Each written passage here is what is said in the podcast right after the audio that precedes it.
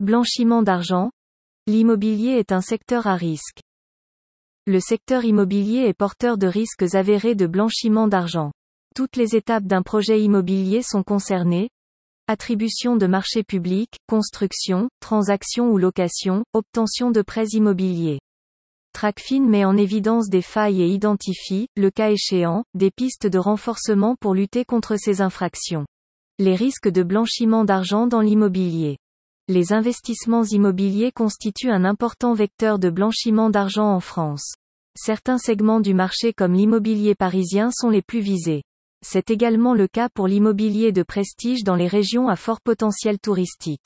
Toutefois, les risques de blanchiment dans l'immobilier ne se limitent pas à ces deux segments. Tracfin, traitement du renseignement et action contre les circuits financiers clandestins, constate ce type d'opération lors de l'achat de biens résidentiels grand public dans la périphérie des agglomérations. Dans la plupart des cas, ce sont les trafics de stupéfiants qui financent ces achats. L'immobilier commercial offre également des opportunités pour des réseaux de blanchiment d'argent. Notons que le secteur de l'immobilier fait intervenir une diversité d'acteurs professionnels. Certains sont particulièrement exposés au risque de blanchiment d'argent. C'est notamment le cas des promoteurs immobiliers, des marchands de biens et de certains fonds d'investissement spécialisés immatriculés à l'étranger. Ces derniers ont recours à des montages complexes afin de dissimuler le bénéficiaire effectif du bien et l'origine des fonds utilisés pour son acquisition. D'ailleurs, les notaires et les agents immobiliers, assujettis aux obligations de lutte contre le blanchiment et le financement du terrorisme, LCBFT, jouent un rôle primordial dans la détection de ces opérations. Tracfin constate une plus grande implication des professionnels en 2019. Conformément à leurs obligations, les notaires ont transmis 1816 déclarations de soupçons, plus 23% en un an. Tandis que les professionnels de l'immobilier en ont adressé 376, plus 37%. Toutefois, le volume d'informations déclarées reste faible au vu du nombre de transactions immobilières réalisées chaque année en France. Escroquerie aux prêts immobiliers. Le financement d'opérations immobilières expose les établissements financiers. Aussi, Tracfin constate que des prêts sont obtenus de manière frauduleuse par des réseaux d'escrocs.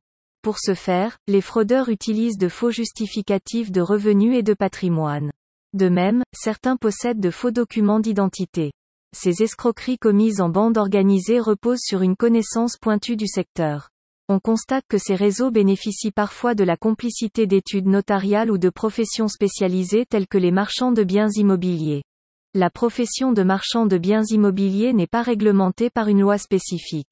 Celle-ci n'est donc pas assujettie au dispositif de LCBFT. Pourtant, elle présente un risque particulièrement élevé en matière de blanchiment d'argent. Les enjeux financiers des transactions immobilières sont un vecteur privilégié pour l'intégration de fonds issus de divers crimes et délits. Aussi, certaines opérations d'acquisition-vente de biens immobiliers facilitent le blanchiment de fonds frauduleux ou d'origine criminelle. En particulier lorsque les transactions sont effectuées par l'intermédiaire de structures ou montages financiers destinés à masquer l'identité du bénéficiaire effectif. De toute évidence, les vulnérabilités les plus importantes du secteur immobilier français concernent les opérations de montants élevés.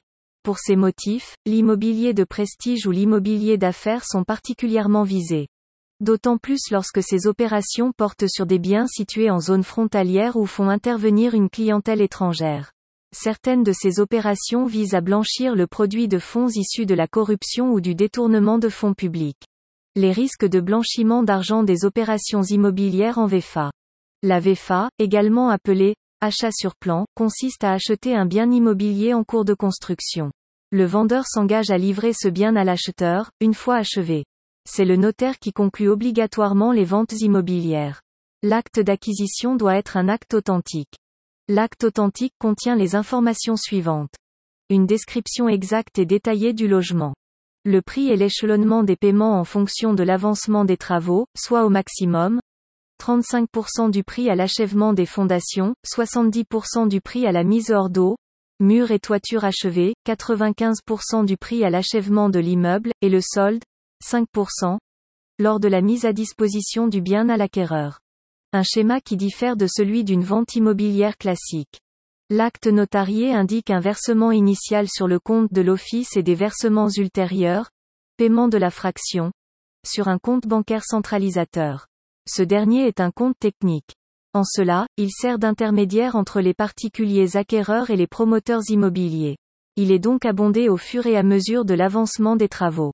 La modalité du financement d'un bien en VFA passe nécessairement par le compte de la Caisse des dépôts et consignations, CDC, du notaire qui enregistre l'acte.